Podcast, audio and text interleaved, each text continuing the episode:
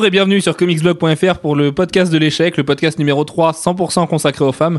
Podcast de l'échec parce que c'est la troisième prise qu'on essaye de faire après des fous rires, des micros qui lâchent et ce genre de choses. Il est minuit passé, donc on va recommencer pour pas vous servir un podcast trop, trop ghetto.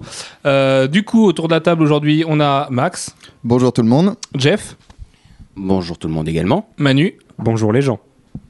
et Alfro. Salut Le bonjour les gens, d'ailleurs, une petite pensée à Philippe dont, dont c'est l'anniversaire Donc aujourd'hui. maintenant on peut dire que c'est l'anniversaire de Philippe, de vrai. Arkham. Parce qu'ils ne le sauront pas, mais on leur a déjà dit trois fois du coup. Euh, on va commencer donc le coup de cœur et le coup de gueule de chacun, le retour sur l'actu. Max, je t'en prie. Donc euh, mon coup de mon coup de cœur euh, de la semaine, donc ça va à Shane Black euh, sur Iron Man 3, qui va également scénariser, en plus de réaliser Iron Man. Donc c'est une volonté de se démarquer de sa part de John Favreau. Il a décidé de, de partir vers quelque chose de, de scénaristiquement plus réaliste. Et euh, Shane Black, c'est surtout le scénariste de Last Action- Hero et de l'Arme Fatale 1 et 2. Donc euh, on lui fait confiance pour le cocktail euh, humour et action. Je pense que on peut mettre beaucoup d'espoir dans Iron Man 3. Euh, le coup de gueule, bah, c'est pour nous, hein, c'est pour nous comicsblog.fr parce que autour de cette table, nous ne sommes que des garçons. Des hommes. Des hommes. Même si, bon, euh, pour Alfro, on n'est pas sûr. Alfro, C'est la deuxième fois qu'on Alfro- fait cette blague. à- à- Alfro à qui se Alfro. fait taper par sa sœur le jour de la journée de la femme. Et voilà, pauvre Alfro, une petite pensée pour lui et pour sa sœur. Et une pensée pour Kachou, surtout, qui est pas là avec nous ce soir. Voilà. On aurait aimé qu'elle soit là, la seule fille de la rédac, on pense bien fort à elle, on lui fait des gros bisous. Qui a fait un putain de dossier sur les femmes dans les comics justement. On peut Donc- dire ça comme ça, oui, qui a très Merci, bien travaillé Kachou. avec son dossier sur les femmes. Oh, Euh, tu vas pas faire ton puritain euh, pour quelques petits mots. Ah non, non, pas du tout, on peut dire putain, il a pas de souci. Jeff, je t'en prie, coup de cœur, coup de gueule. Alors, euh, coup de cœur, euh, c'est. Il s'agit de la série Bride, euh, qui est une série des années 90, qui était par- chez Bravura, euh, qui était un imprint de Malibu. Et Malibu euh, s'est fait racheter par Marvel à l'époque, donc euh, du coup, plus de Bride. Euh, et ça faisait 15 ans que j'attendais ça. Euh, donc je n'attendais vraiment pas de suite. Euh, je- franchement, j'y avais complètement renoncé, et donc j'étais très content d'avoir la suite, enfin. Et je 15 vous, après, recommande, euh, je vous recommande de vous procurer le trade Book of Genesis que va sortir Image. Et toute l'œuvre de Jim Starlin en général, non? et toute l'œuvre de Jim Starlin en général. De toute façon. Ça marche. Et ton coup de Le coup de gueule, euh, c'est ID, euh, Dynamite, avec euh, sa manie d'exploiter, plus que de raison, les, les licences qu'il récupère. Bon, on avait déjà eu Green Hornet qui a eu 7-8 séries en parallèle. Maintenant, on a Warlord of Mars, qui... Alors, on a la série principale, Warlord of Mars, et puis maintenant, euh, Warlord of Mars déjà Tauris. Euh, bon, ce qui nous occasionne d'ailleurs quelques très jolies couvertures. Celle de Euh, Paul Renault est juste celle incroyable. de Paul Renault qui est absolument magnifique, oui. Euh, mais je suis sûr que dans quelques temps, on aura droit à Warlord of Mars, euh, Star Sarkas, et puis euh, éventuellement à Warlord of Mars, euh, le chien de John Carter.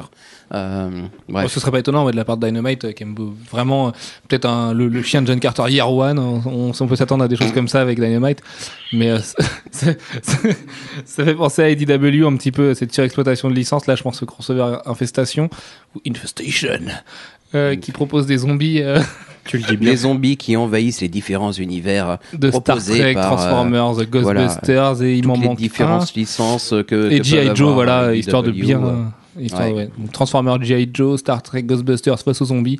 C'est chez IDW en ce moment, c'est franchement pas terrible en plus d'être euh, très bizarre. Petite pensée pour Banner qui lira ce, ce cross. Oui, bah oui, Banner qui aime beaucoup ce genre de weird comics. Et plus, plus c'est bizarre, plus il aime ça. Donc, euh, une pensée à lui. D'ailleurs, il adore. hein. Il m'a dit de vous dire Ouais. qu'il adore sur Infestation. Enfin bref, c'est les goûts de Banner, euh, les goûts et les couleurs.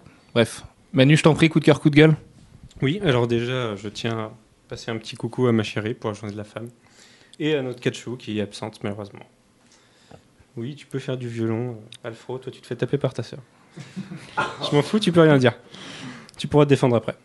Donc mon coup de cœur, c'est euh, alors euh, en même temps que l'annonce de Shane Black sur euh, le fait qu'il sera scénariste sur Iron Man 3, euh, il a précisé qu'apparemment, ça reste éventuellement à confirmer, sur ces prochains films qui ne seront pas Avengers, Marvel a décidé de se recentrer plus sur les persos principaux des films. C'est-à-dire, sur Iron Man 2, on a eu un peu un Avengers 0, je m'en plaignais la dernière fois justement.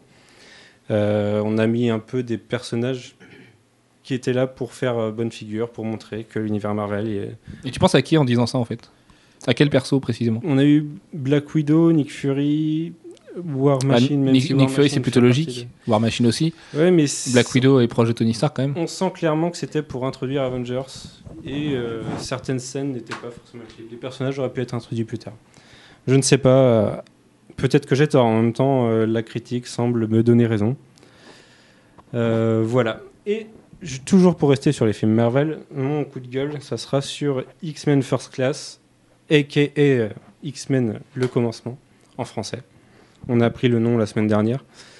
Euh, on vient de, ils viennent de sortir euh, deux nouveaux posters sur lesquels on peut voir. euh, on en a un pour Xavier, un pour euh, Eric, sur lequel on voit la silhouette de Magneto et la silhouette de- du professeur X et un magnifique. Donc leur silhouette des- version, la, la dernière version des films en fait, c'est ça? La dernière. Enfin la, la version des, des trois premiers X-Men qui étaient sortis au ciné. Puisque on sait que c'est pas, on va pas voir le professeur X chauve a non, priori dans voilà. En fait, il joue à fond. euh, on le voit dans la balance, mais c'était plutôt pas mal. Il joue à fond sur le côté euh, vraiment commencement des X-Men. Avant d'être Magneto, il était Eric. Avant d'être Professeur X, il était, euh, Charles.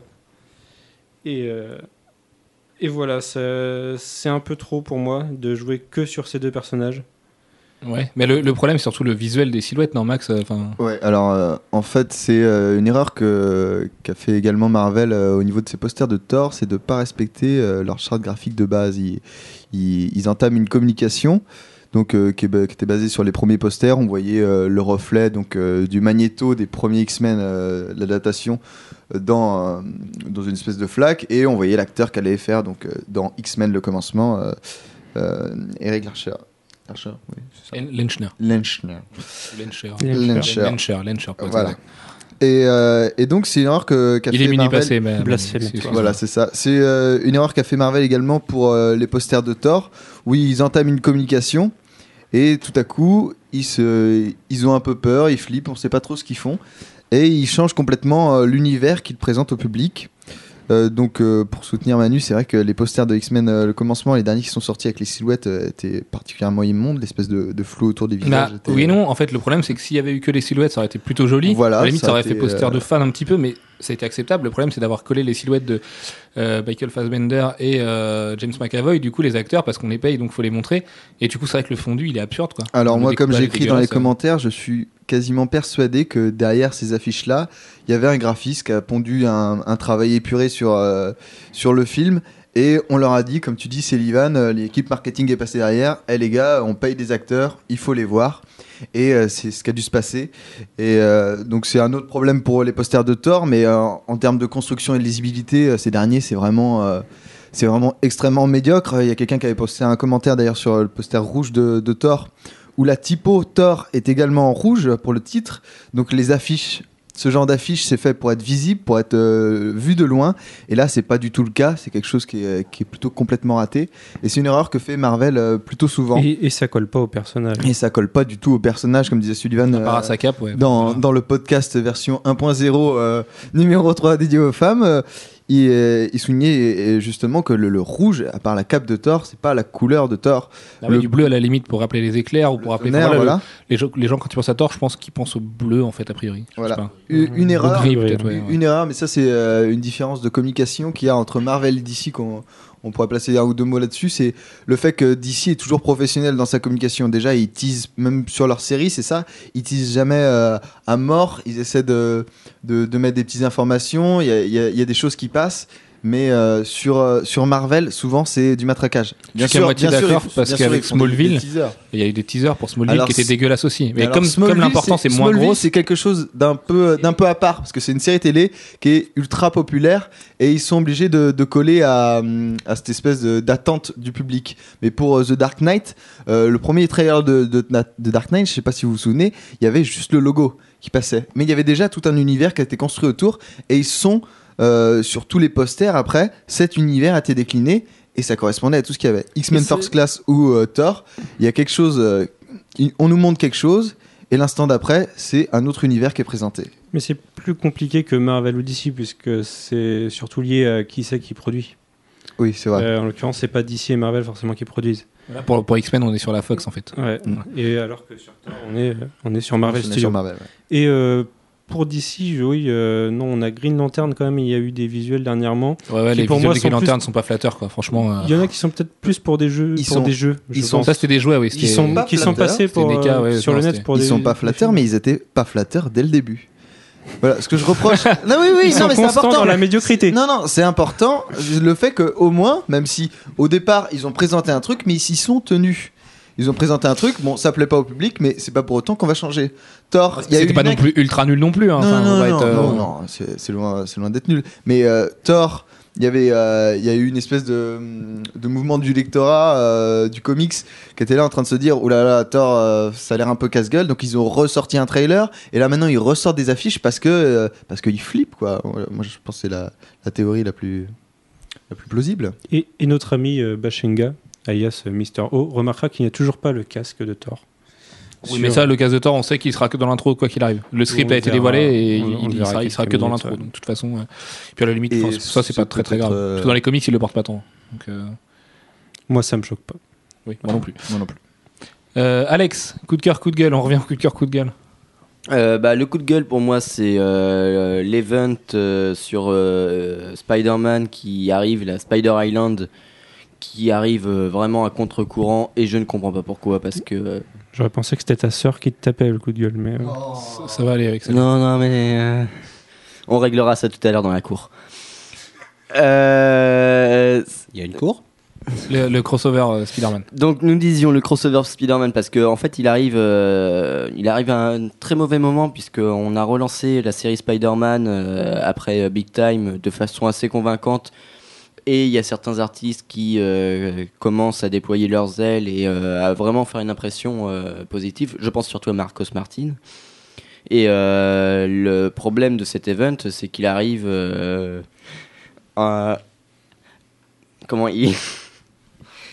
c'est vrai que bah, Big Time était plutôt pas mal, du coup. En fait, on pensait que One Moment in Time, donc Omit, qui avait été dévoilé, qui avait été teasé un an et demi avant sa sortie, changerait tout. Enfin, ou tout, non, on n'est pas des, des moutons non plus, mais euh, on pensait que ça changerait beaucoup de choses dans l'univers du teaser et ça n'a pas été le cas.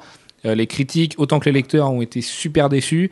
Euh, du coup, on a un espèce de statu quo. En fait, si on reprend le Spidey avant Omit et le Spidey après Omit, bah, on a la même chose. Big Time était plutôt pas mal. Je sais pas, moi je l'ai pas lu. Toi, tu l'as lu, t'as bien aimé. Euh, et du coup, là, on se retrouve avec Spider Island qui tombe un petit peu de n'importe où. Et c'est vrai que bah, voilà. Bah disons qu'il n'y a rien de vraiment passionnant pour l'introduire.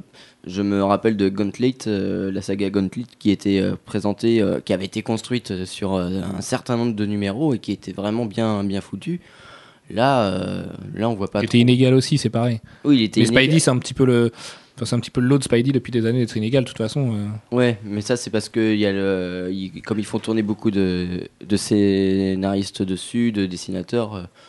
bon voilà, ils arrivent peut-être pas tout à fait à, à maintenir une qualité euh, égale, mais euh, là dans l'ensemble c'est plutôt bon et euh, on n'a pas besoin d'un event pour pour attirer des nouveaux lecteurs. Enfin, à mon avis. Ouais, mais Marvel aime bien ce genre de micro-crossover euh, Ouais, mais pourquoi? Avec deux trois séries. Bah, ceci dit, d'ici. Pour le marketer. Pour le marketer, ouais, mais. Ouais, non, c'est vrai que de toute façon, Amazing Spider-Man, quand il n'y a pas de micro-event, on... en fait, on sait qu'il se passe rien. Parce qu'il y en a tout le temps des micro-events avec euh, Spidey ces derniers temps. Donc, euh, c'est des arcs qu'on nous vend comme des micro-crossovers ou quoi qu'est-ce. Ouais, mon Spidey, toujours l'inconnu Spidey, mais ça fait des années. Et puis, bah, on attend. euh, comme tu dis, il y a des dessinateurs qui se sont révélés, Marcos Martin. Moi, j'ai bien aimé le travail de Caselli dessus. Il y a des gens qui ont vraiment préféré euh, Secret Warriors à Spider-Man euh, au, au niveau de Caselli. Et du coup, euh, enfin voilà, l'énigme Spidey, quoi. Ton coup de gueule, Alfro? Euh, mon mon coup de gueule Ah, vient de se terminer. Oui, c'était ton c'est coup de gueule, pardon. Ah, Excuse-moi, c'est J'attaque à mon coup de c'est cœur. la fatigue, mais voilà, attaque ton coup de cœur, je t'en prie. Donc euh, mon coup de cœur, c'est euh, l'annonce euh, que la série Batman Years One va se faire finalement. On n'en était pas sûr parce que bon voilà, c'était quand même un coup, un coup de bluff au départ de, de la part de DC. Et donc, euh, ce qui est d'autant plus euh, réjouissant sur la série, c'est qu'elle va, l'équipe qui va s'en occuper, c'est euh, Gary Frank et Geoff Jones, euh, l'équipe qui est euh, responsable du très très très bon euh, Superman Secret Origin. Et d'autres épisodes de Superman d'ailleurs, et pas que, Oui. mais dans la série régulière aussi, c'était. enfin, c'est vrai que c'est une équipe qui était excellente. Mm. Et maintenant, euh, ils ont été excellents sur l'homme d'acier. Est-ce que euh, sur Batman, euh, ils ont la même patte? Je sais pas. Joe Jones a jamais attaqué Batman, Oui. ou pas dans mon souvenir, à part dans la GLA. Donc, euh, Bah, c'est vraiment une grosse inconnue. Ni. Geoff Jones, ni Gary Frank, il me semble. Ouais, pas ni Gary Frank, ouais, non plus. Donc euh, voilà, euh, après ils vont, ils donner leur vision euh, du personnage et pourquoi pas. On a appris également du coup qu'il y aurait soit un Wonder Woman Earth One, soit un Flash Earth One, soit un Green Lantern Earth One à Seattle. C'est Bob Arras qui l'a annoncé. un Atom Earth One, un autre Oui, il, personnage. il a Earth dit One. voilà qu'il y aurait, qu'il y aurait une autre, un autre personnage majeur à rejoindre la lignée Earth One. Donc, euh, on peut penser a priori à Wonder Woman histoire de respecter la, la, la Trinité ou Aquaman Earth One. Ouais, nous dit Jeff, je sais pas. Je suis pas sûr. Ou quoique, oui, pourquoi pas. Il y a peut-être moyen de faire quelque chose. Non, mais on peut vraiment penser à la Trinité, ça paraît très logique. Euh, avec la série Wonder Woman qui arrive à la télé, on va manger du Wonder Woman cette année. Je pense qu'on peut, on peut en être sûr. Euh, D'ailleurs, moi, je vais rebondir là-dessus. C'est un petit peu mon coup de gueule, euh, cette série Wonder Woman. C'est le coup de gueule toutes les semaines, en fait, du coup, euh, j'ai l'impression. Parce que ça avance, j'ai l'impression que ça navigue à vue, quoi. J'ai l'impression de me retrouver. Alors, certes, ne me tapez pas, Smallville a des qualités, sûrement, j'en sais rien, je ne regarde pas. On va faire confiance à Fuge qui me disait l'autre jour que c'était bien, mais euh, toujours est-il que euh, Wonder Woman, j'ai l'impression qu'on va se retaper un Smallville, mais version, version girly, quoi. Et j'ai vraiment l'impression d'un truc d'ado, euh, enfin voilà, avec des amourettes et tout. Et pour moi, le personnage, c'est vraiment autre chose que ça. Donc, c'est un, c'est un petit peu compliqué d'envisager ça comme ça. Manu? Tu vois, il y a deux semaines, tu me disais que je m'y prenais peut-être un peu trop tôt pour taper dessus, mais c'est vrai que ça, ça va vite. Hein. Oui, ça va vite et pas forcément dans la bonne Ouais, direction. Ça, ça va vite, ouais. Non, On mais verra, là, le, le- le casting a l'air vraiment, vraiment bah, bâclé, quoi. Euh, bon, on verra le pilote, on verra pas le pilote d'ailleurs, ça dépend si la chaîne soit de diffuser, mais Oh, si, on le verra le pilote. Ils, Je- ont, oui, ils en ont fait trop ils- dessus, on, on verra le pilote. puis il sera leaké sur internet quoi qu'il arrive. Donc, euh, non, mais toujours est-il que voilà, j'ai vraiment l'impression que Wonder Woman euh, est fait dans la précipitation parce qu'il faut un remplaçant à Smallville avant le spin-off Superboy. Et j'espère que la série sera autre chose que ça. Mais bon, j'y crois, qu'à moitié. Mais je pense que qu'on la trouve, nous, médiocre ou pas, elle, elle passera. Elle passera. Ah oui, bien sûr, oui, il y, a- il y a sûrement des gens qui seront clients, euh, sachant que c'est diffusé sur CW aussi. Non, bah non, justement, c'était Smallville qui était diffusé sur CW. Voilà. Et là, là, c'est pas le cas, c'est une chaîne plus adulte. Ah, c'est Donc il NBC. y a peut-être moyen d'avoir, euh, d'avoir Mais j'ai vu, le, j'ai vu la liste des pilotes de NBC pour l'année prochaine, il n'y a pas forcément que du bon. Donc je pense que Wonder Woman, ça fait partie de ce qu'il y a de mieux. euh, ce qui est potentiellement le mieux. Ouais, mais il y a tellement de séries lancées. Bref, on va pas se lancer dans les séries parce que c'est encore un domaine plus vaste. Non, mais ce que je veux dire, c'est que pour NBC, ce qu'ils garderont sûrement, euh, dans ce qu'ils garderont, il y aura sûrement Wonder Woman. Ouais, oui, de toute façon, on peut espérer que ce soit gardé pour qu'on qu'on ait quelques épisodes à se mettre sous la dent. Mais euh, mon autre coup de gueule concerne là aussi l'écran, puisque c'est Conan le barbare, euh, puisque Conan, euh, bah voilà, il sort en août, faut se le rappeler. On a l'impression qu'il sort en DVD en août, mais non, non, il sort bien au cinéma. Alors après, une affiche 3D euh, digne des plus belles illustrations de Frazetta avec des crânes et un soleil rouge et ce genre de choses, un héros puissant, musclé. Euh, on a eu quelques photos. Bah, c'est pas rassurant du tout. Donc il y a Jason Momoa qui joue le, le cimérien, qui est l'acteur de la très mauvaise série Stargate Atlantis pour Mais revenir sur les c'est séries. pas mauvais. Non, c'est c'est très très médiocre. Euh, c'est déjà moi c'est moins bien que SG1, donc quoi qu'il arrive. Euh, voilà, donc euh, les premières photos font très très peur. On a vraiment l'impression d'un- d'un vrai direct ou DVD, un vrai bon nanar. Donc euh, ça sortira cet été. Mais ceci dit, ils ont massacré Solomon Kane. Ils sont bien capables de massacrer euh, tout Howard. Donc euh, peut-être que Conan passera à la, à la moulinette aussi. C'est des, des photos. Faut attendre de voir Ah oui, faut comment attendre, faut hein. le trailer ou même le film, mais euh, les, les photos font vraiment peur. Quoi. Il y avait la même chose euh, sur Spider-Man, les premières photos de tournage volées qu'on avait vues, voilà, c'était pas ça, moi fort. Mais c'est des personnellement, photos de tournage. pas envie. Bah, Que là, c'est- là, là- là, là, là, c'est des photos officielles qui sont quand même diffusées par la prod. Pour être dans un c'est magazine, quand même des photos euh, qui sont officielles mais qui sont sur le tournage, donc c'est pas forcément retouché. Moi, quand, quand si. j'ai- quand j'ai vu Avant de un magazine, ils sont obligés de les, de les- Attends, ils les retouchent trois fois rien Il y a, parce il y a que ça il y a des millions d'euros. Mais si, si, il y a des millions d'euros en jeu. C'est obligé qu'ils les aient retouchés. C'est diffusé, il me semble, c'était, je sais plus si c'est Entertainment Weekly ou Empire, mais quoi qu'il arrive, c'est un vrai gros média du ciné.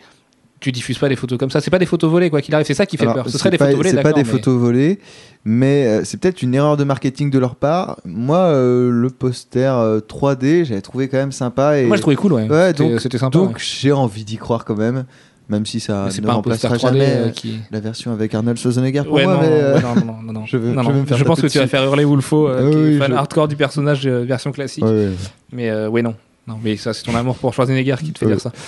Mon coup de gueule, euh, mon coup de cœur, pardon, maintenant, c'est euh, Christos Gage qui arrive sur Astonishing X-Men avec euh, une nouvelle équipe.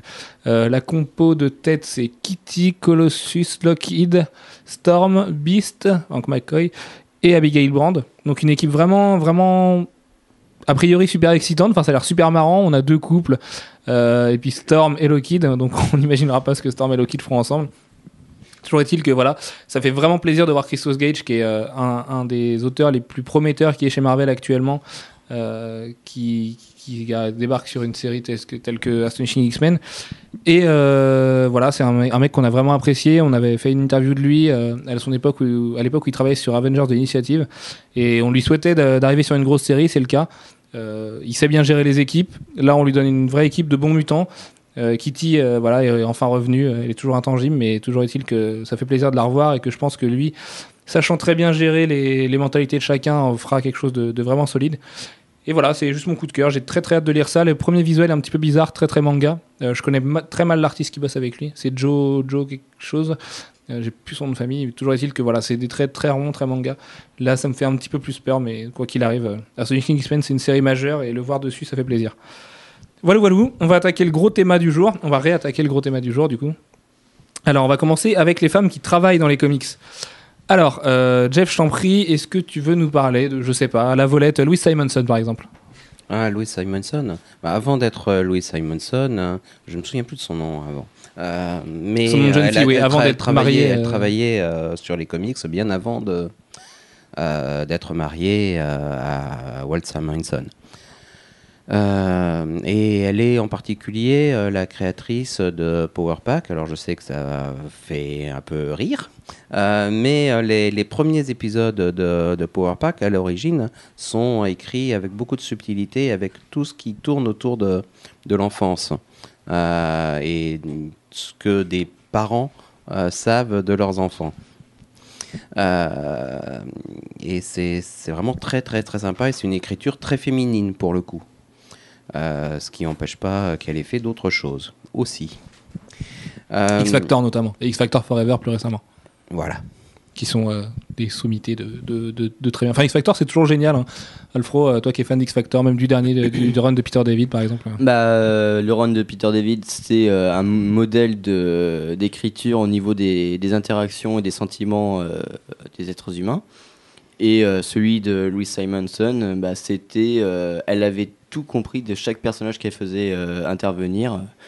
On, a vraiment, on avait un cyclope euh, déterminé euh, et vraiment très. Burné, on peut le dire. C'est un cyclope Burné. vraiment burné. Pas le même, pas le même cyclope que nous servent aujourd'hui les scénaristes. Oui, oui, euh, beaucoup moins torturé. euh, C'était euh, vraiment. il, est- il était un leader, un, un vrai. La Jean Grey était, était superbement. C'était, c'était, je dis pas de bêtises, c'est à l'époque de l'envol du Phénix, hein, c'est ça? Juste avant ou. Juste avant l'envol du. Ouais, je sais plus. Il me semble que c'est pendant, mais bon, je dis, je dis peut-être une bêtise comme d'habitude, mais Donc, tout est-il que euh, c'était vraiment bien, quoi. Jean Grey a jamais été aussi bien écrite parce que voilà, c'était pas la, la Jean Grey de tout début euh, sous Stan Lee euh, qui, euh, qui ne savait pas quoi faire d'elle-même, euh, ni euh, celle euh, qui, euh, qui par la suite euh, ve- revenait dans les X-Men puis repartait et puis euh, oh je suis maudite. Non non, elle était, euh, elle était, elle était vraiment intéressante et euh, donc c'était l'une des meilleures euh, séries euh, qui sortait à l'époque et vraiment euh, chapeau. Donc Lee Simonson, une super scénariste, peut-être une des plus grandes scénaristes euh, femmes qui ait jamais eu dans, dans cette industrie. Euh, allez, hop, je pioche dans la liste. Gal Simon, qui c'est qui veut parler de Gal Simon? Manu? Non? Manu, non? Gal Simon, donc Birds of Prey, euh, Wonder, Woman. euh, Secret Six. ouais. Euh, non, c'est. J'ai pas grand chose à en dire à part que j'adore. Ouais. Alors, euh, par contre, pour coup, argumenter après derrière, c'est. bah, moi, je vais, je vais argumenter le, le Selon toi, contraire. c'est une féministe. euh, Mais voilà, je pense vraiment que, que Gal Simon est- joue trop sur la corde de la féministe, en fait. Euh, on sait que Katchou l'adore en plus, donc ça me fait du mal de dire ça. Mais voilà, Gal Simon, elle aime faire des comics avec des femmes pour des femmes. Et, et c'est un, un petit peu gonflant, en fait, dans le sens où bah, c'est pas parce qu'une femme écrit qu'elle est obligée d'écrire pour les femmes et de- d'en faire, d'en faire tout un pataquès voilà, sur, euh, sur l'égalité, euh, tout ça. Moi, je suis quelqu'un de, de très très axé sur la parité, ce genre de choses. Et bah, quand je lis Birds of Prey, j'ai un peu l'impression de lire un plaidoyer euh, du coup sur, euh, sur le- la, les- la parité, voilà, encore une fois, l'égalité entre hommes et femmes. Du coup, je trouve ça un, un petit peu gênant de sa part. Sur Wonder elle faisait carrément autre chose, du coup, et c'était c'était peut-être plus sympa. Sur Secret Six, j'ai pas lu tout Secret Six de elle, mais C'est bien sympa, Secret Six. ouais, bah, je, je sais que ouais, la Ouais. série est bien, mais peut-être qu'elle fait autre chose. Mais c'est vrai que dans Birds of Prey, qui est pourtant une très bonne série, hein, je dis pas le contraire, euh, c'est un, un un poil, euh, des fois, un, un poil lourd de, de l'avoir toujours euh, faire sa, promo, sa propagande. Quoi. Alfro? Je voudrais rajouter son creator round Welcome to Tranquility qui est vraiment très sympa sur bah, des super-héros à la retraite qui se retrouvent dans une maison de retraite. C'est drôle et, et très sympa. C'est assez facile à lire. Donc, Tu sais, t- c'est sorti chez qui? Vertigo, il me semble. D'accord, ok. Moi, je connaissais pas, j'avoue que. Euh, non, c'était chez Wildstorm. Non, chez Wildstorm. Mm. Donc d'ici. Donc, euh, enfin, voilà. Ce C'est dans l'univers Wildstorm c'est fait partie de DC maintenant. C'est ça. Euh, Ensuite, allez hop, j'en pioche une autre. Alfro, tu vas pouvoir continuer avec Laura Martin. Non, tu veux pas continuer avec Laura Martin? Bon, bah, très bien. Moi, je vais continuer avec Laura Martin. Alors, coloriste de talent, euh, super couleur, couleur super chaude. J'aimerais bien l'avoir dessiné. Euh, elle a un blog où elle fait un petit peu de dessin, mais c'est pas forcément toujours euh, super poussé. C'est souvent des petits crobards ou ce genre de choses. Mais voilà, elle a un vrai coup de crayon. Elle sait euh, dynamiser vraiment bien les planches des auteurs avec qui elle travaille. Je pense à Olivier Coipel, par exemple, avec qui, sur qui elle avait fait du très très bon travail, qui avait des couleurs mais pff, magnifiques. Voilà, je sais pas, je sais pas comment le dire autrement, mais voilà, elle est, vraiment très très forte en tant que coloriste. On va direct enchaîner sur Sarah Piccelli, donc là une vraie dessinatrice euh, qui est arrivée sur Ultimate Spider-Man récemment avec Brian Bendis, euh, vraiment dans la lignée du nouveau du reboot d'Ultimate Spider-Man post-Ultimatum. Euh, des personnages très ronds, très mignons, mais un vrai talent en fait, cette Sarah Piccelli que je connaissais pas avant et on sait qu'elle va revenir là très bientôt. Alors il y a une annonce qui a été faite, mais je sais plus Alex. Oui, à Seattle, on nous a dit que euh, Bendis euh, et elle travaillaient sur une, une toute nouvelle série. qu'ils Ouais, c'est ça, voilà. créée. Donc c'est une série, une série Creator On, a priori chez Icon, non? Euh, Ouais, voilà. parce que ça fait plaisir. En plus, on voit que Bendis lui fait confiance. Donc si Bendis est retourné la chercher derrière, c'est que c'est qu'il y a un signe quand même. Euh, je vais également parler d'Anne Nocenti, euh, Anne Nocenti, pardon, scénariste de Daredevil, responsable de d'excellents épisodes sur Daredevil dans les années 80. Donc euh, presque presque la meilleure époque de Daredevil si euh, Bendis et Brubaker n'avaient pas fait un chef-d'œuvre absolu, mais c'est vraiment vraiment excellent quoi. Une, scénariste burnée là aussi. Le problème de Nocenti, c'est qu'elle est arrivée juste après Miller et elle a souffert de la comparaison. Mais euh, après, elle a, elle a réussi en créant euh, Marie Typhoïde euh, à faire des, des arcs assez sympas quand même. Oui, voilà, puis voilà, elle a créé Marie Typhoïde et rien que pour ça, que Bendis et Malieff ont très bien, très bien réutilisé derrière. Euh, Jeff, tu voulais nous parler d'une femme forte que toi tu aimes particulièrement. Euh, que j'aime particulièrement, pas forcément, mais euh, c'est euh, quelqu'un qui est sans doute la femme la plus importante dans le domaine des comics, euh, puisqu'elle a eu une influence euh, énorme. Euh, je veux parler de Janet Kahn, euh, qui a été euh, présidente de DC pendant 26 ans, euh, de 1984 à euh, 2002 en gros. Et qui a été la plus jeune éditeur en chef chez, chez DC, qui a été la plus jeune présidente tout court, de toute Voilà, donc, façon. euh, hommes, hommes et femmes comparés, c'est la plus jeune présidente. oui. D'ailleurs, la seule, euh, la seule femme à être euh, à un poste euh, euh, Clé. élevé, clé euh, chez DC à cette période-là. Euh, Il faut savoir que quand elle est partie euh, en- en 2002, elle, euh, elle avait établi une quasi-parité euh, homme-femme dans les effectifs de DC. Euh, et je pense aussi que la place actuelle de Wonder Woman en tant que membre de la Trinité euh, d'ici, on la doit beaucoup à Janet Kahn, comme je pense qu'on lui doit beaucoup euh, la place qu'ont des séries euh, centrées euh, sur des femmes dans a l'univers d'ici. chez DC. Et il y en a beaucoup plus chez DC que chez Marvel. Ouais, on y reviendra tout à l'heure, mais c'est vrai que voilà, la, la différence DC Marvel est très très flagrante à ce niveau-là. Pour revenir sur son rôle, euh, dans le domaine de la Trinité en tout cas, euh, il faut quand même avoir bien conscience qu'avant les années, euh, dans les années 60-70, euh, Wonder Woman n'était pas un personnage plus important euh, que pouvait l'être euh, Green, euh, euh, Green Lantern, euh, Atom euh, ou The Flash. Euh, C'était même un personnage à la limite plus secondaire. Euh, c'est vraiment, je pense, le fait que ce soit une femme qui, euh, qui était à la tête de DC pendant si longtemps, qui a marqué à ce point-là de son empreinte le, euh, le monde des, comics et en particulier celui de DC, qui a fait euh, qu'il y a eu tout un tas de démarches euh, pour mettre plus en avant les femmes. Euh, elle est aussi responsable euh, du Creator Own de chez DC, euh, puisque c'est elle qui était à, euh, qui présidait à l'époque où euh, il y a eu les, le Ronin de Frank Miller, qui a été la première tentative euh, de Creator Own de chez DC. Euh, c'est elle qui était qui a favorisé ben, Watchmen, V for Vendetta, euh, qui a encouragé Alan Moore sur euh, euh, sa création dans Swamp Thing, euh, et qui est à l'origine de toute la ligne actuelle Vertigo. Donc euh, c'est quelqu'un qui a une, une énorme influence sur le comics euh, euh, tel qu'on le connaît aujourd'hui, et qui est peu connu puisqu'elle était en arrière-plan. Enfin, tout en étant présidente. Oui, c'est vrai qu'aujourd'hui, c'est quand même. partie Tu des, parles quand même d'une femme là qui a eu une influence incroyable, si on t'écoute. Et, euh, et nous, lecteurs actuels, on la... enfin moi je sais que je la connaissais absolument pas quoi. Donc vraiment ah, la femme de l'ombre, ouais, c'est c'est incroyable hein, ce que tu nous racontes du coup parce que j'avais j'avais déjà lu son nom euh, à droite à gauche, mais savoir qu'elle a une telle importance et qu'elle a su si bien élever les consciences, c'est impressionnant quoi. Elle l'a pas fait tout seul. hein. Ah non, bien sûr, ouais. Mais euh, euh, c'est être présidente d'un groupe comme DC, c'était forcément un poste clé euh, et forcément une influence majeure. Donc, Ok. Manu, tu voulais ajouter sur d'autres femmes que toi t'aimes particulièrement? Oui, euh, pour parler dessinatrice, par exemple, euh, en France, on a la chance d'avoir Stéphanie Hunt, euh, excellente dessinatrice. Alors, il faut savoir que je suis fan absolu. Et il faut savoir aussi que j'ai tendance à être euh, soit fan absolu de quelqu'un, soit. euh, À détester. so- non, pas détester, mais être très critique. Et en l'occurrence, Stéphanie Hunt, je suis fan absolu. C'est une des meilleures dessinatrices actuelles, je pense. En fait, on a la chance en Europe en ce moment d'avoir les meilleurs artistes. Bah, c'est vrai que là, au niveau du dessin, comme on le disait tout à l'heure, euh, c'est peut-être la meilleure artiste qui est sur le marché dans l'industrie des comics actuellement, quoi. C'est vrai que bah, moi j'ai toujours sa couverture de Firestar, de Firestar pardon, forcément en tête.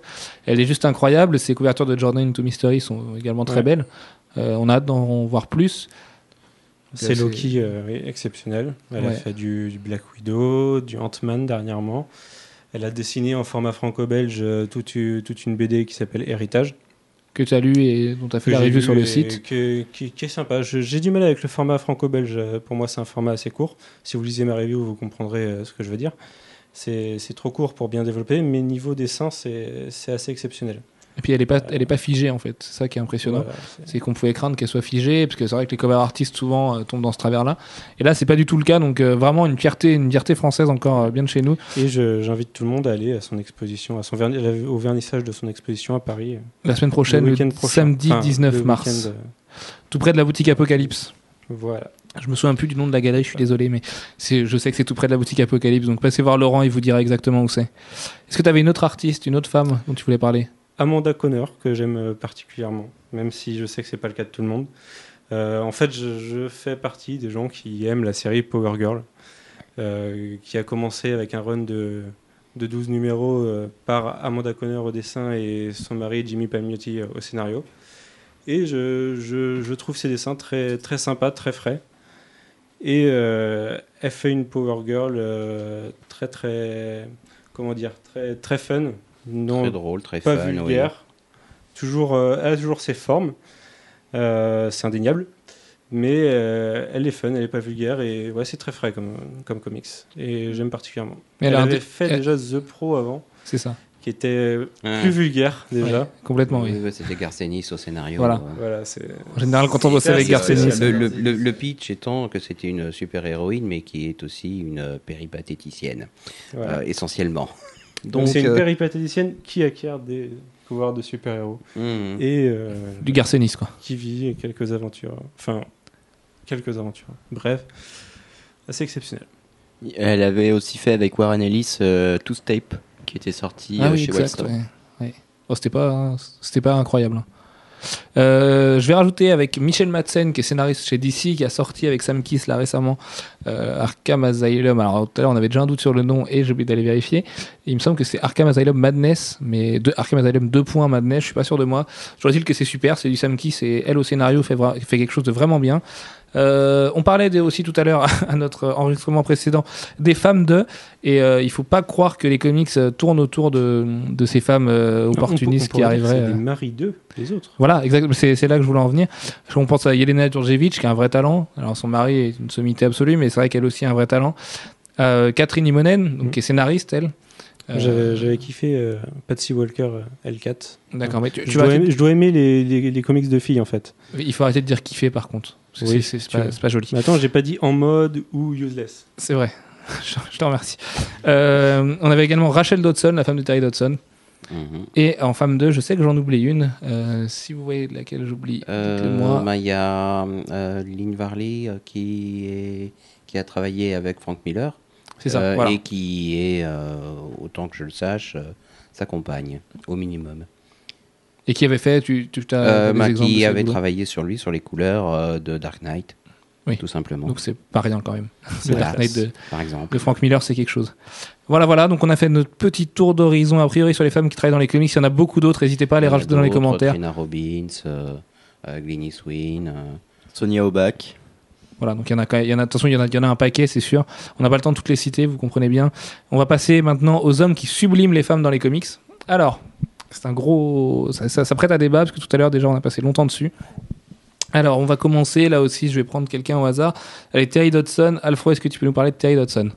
Bah, euh, Terry Dodson, c'est euh, quelqu'un qui a su, euh, alors qui est très inégal, mais qui, quand il réussit à faire ce qu'il veut, fait euh, des femmes euh, d'une élégance incroyable. C'est pas tant qu'elles soient sexy, c'est qu'elles sont d'une élégance euh, absolument fantastique parce qu'elles ont un, port de tête. enfin, sa Emma Frost, c'est sans doute la plus belle Emma Frost qui existe au monde parce qu'elle est à la fois hautaine et, mystérieuse, elle est attirante et tout ça dans un seul dessin.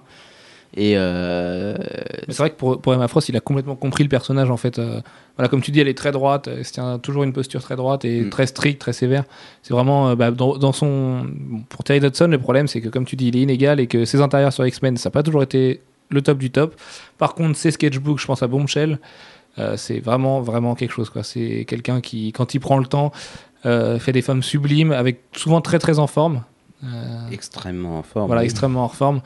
Et c'est vrai qu'il aime pas trop les brindilles a priori, mais euh, un, art- un artiste bluffant. Et puis là, on, disait euh, qu'il était inégal, mais il a, pour lui au moins de travailler sur des intérieurs, parce que comme on le verra après, beaucoup d'artistes qui subliment les femmes ne se contentent que de cover, parce que ça paye bien et que c'est suffisant pour vivre. Euh, on pense à J. Scott Campbell, Adam Hughes et d'autres. Toujours est-il que voilà, Terry Dodson, c'est quand même une sommité à ce niveau-là, et, on vous conseille, qu'est-ce qu'on veut conseiller de Terry Dodson, de réussi, mais en BD Il y avait un arc, une mini-série euh, qui s'appelait euh, euh, The Evil That Men, That Men Do, euh, qui est une mini-série de, de Black Cat.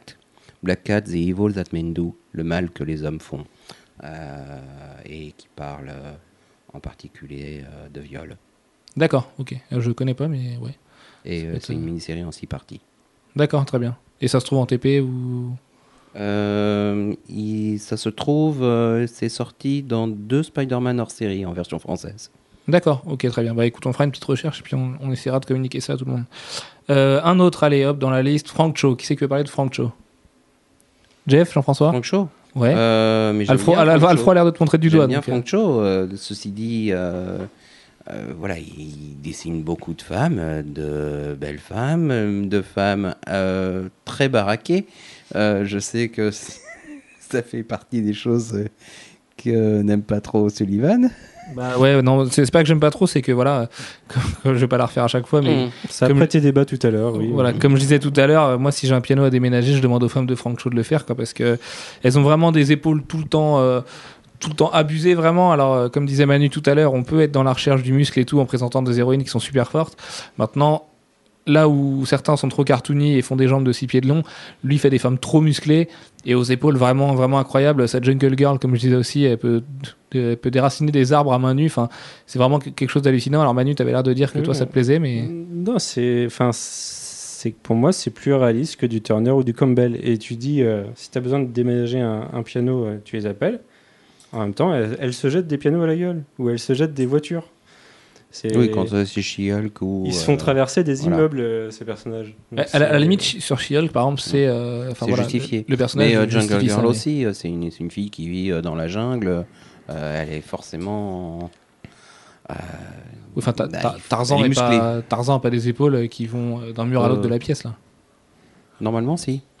Oui, normalement si, mais bon. Après, Non, dans les films, c'est pas vrai. C'est vrai que ces Black Widow ou- peuvent prêter. euh, Bah voilà, par exemple, des femmes très féminines comme Black Widow, les, retrou- les retrouver avec une espèce de, de catcheuse ultra bodybuildée Voilà, euh, c'est les Black Widow, hormones. c'est euh. une militaire. Quoi. C'est- Enfin, Ouais, en même temps, voilà. c'est une militaire, mais c'est vraiment le stéréotype de la femme militaire. euh. Et parce que le problème, c'est que la Black Widow de Frank Cho pour s'infiltrer, ça doit pas être facile. hein. Voilà. C'est quand même, euh, elle est quand même bien en chair. Après, ce qu'on disait aussi tout à l'heure, encore une fois, c'est que le style comics en général, c'est la représentation euh, des, des archétypes, euh, euh, de la sublimination euh, des corps.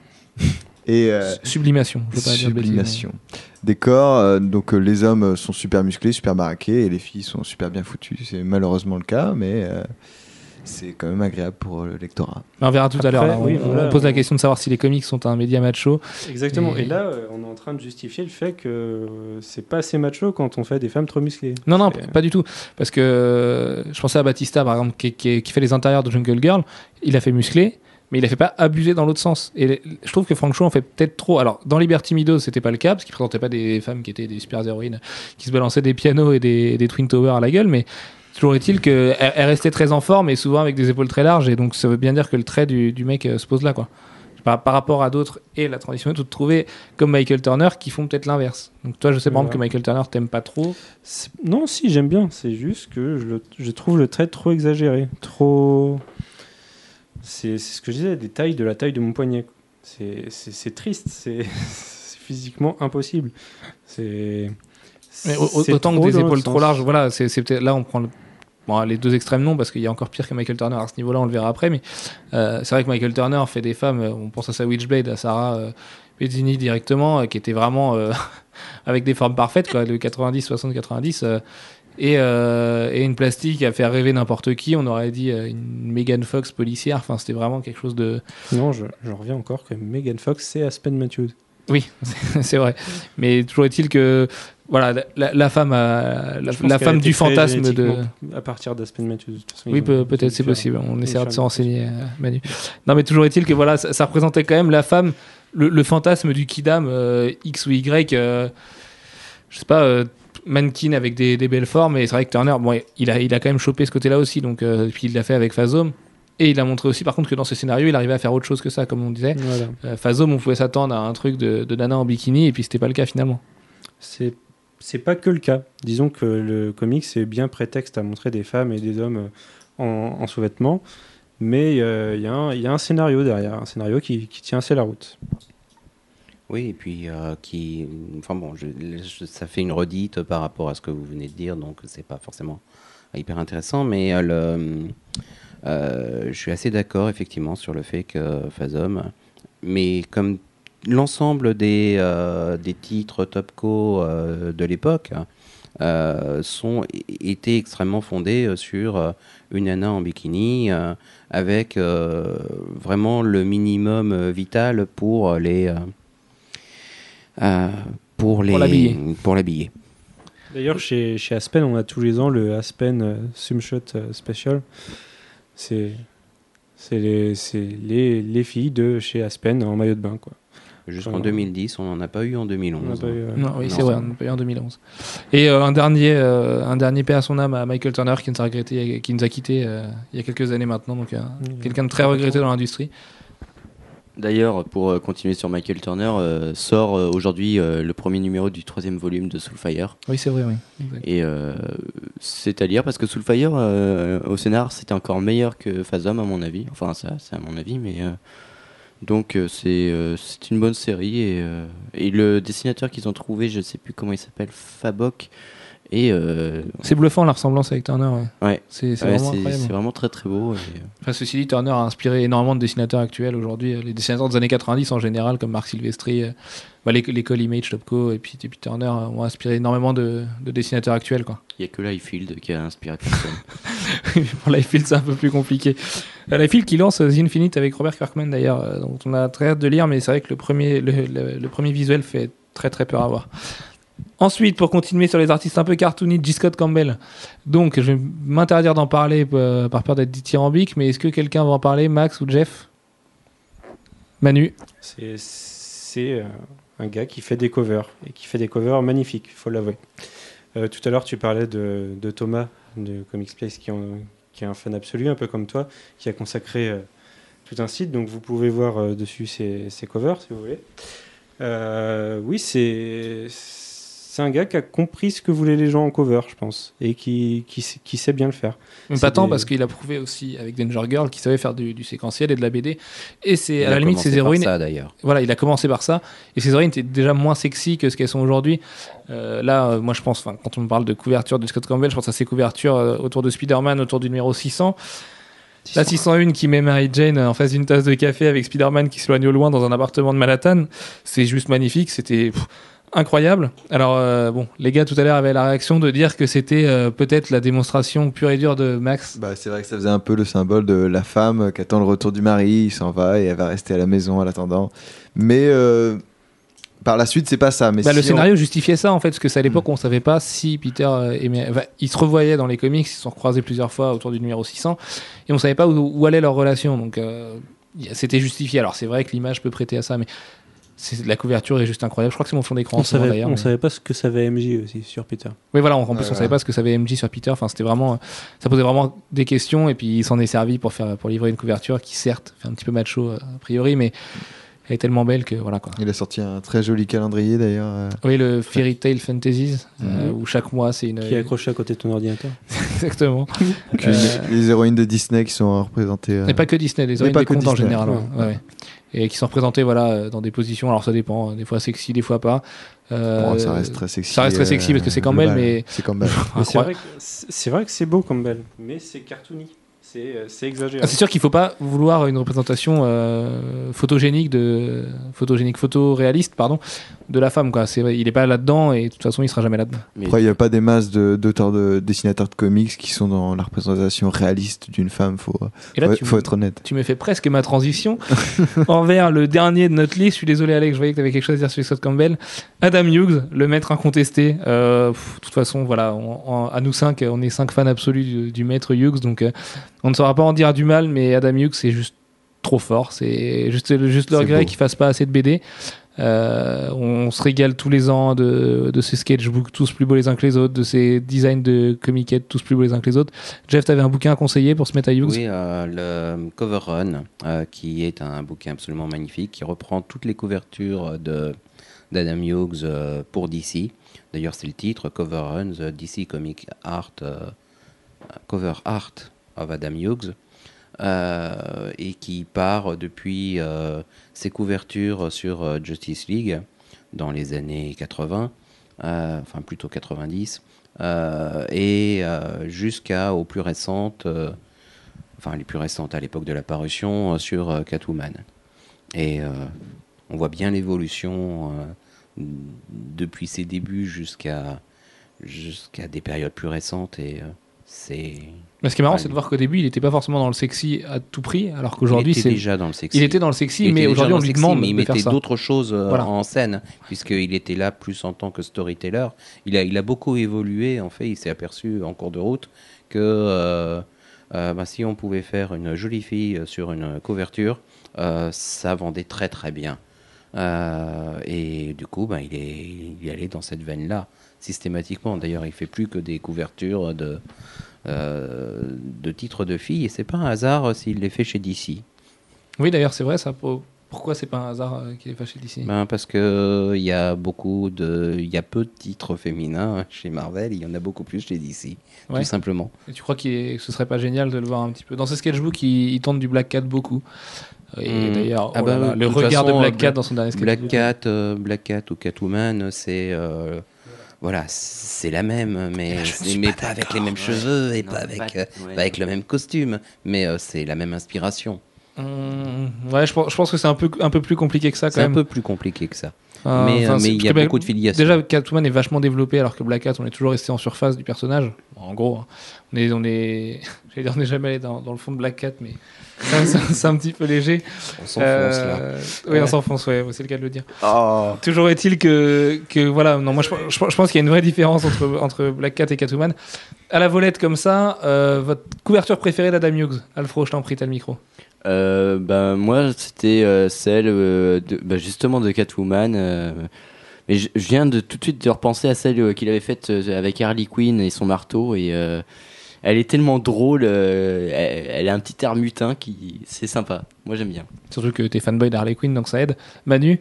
Catwoman et Zatanna sur Catwoman. Faut dire, c'est c'est cover sur Catwoman, c'est juste.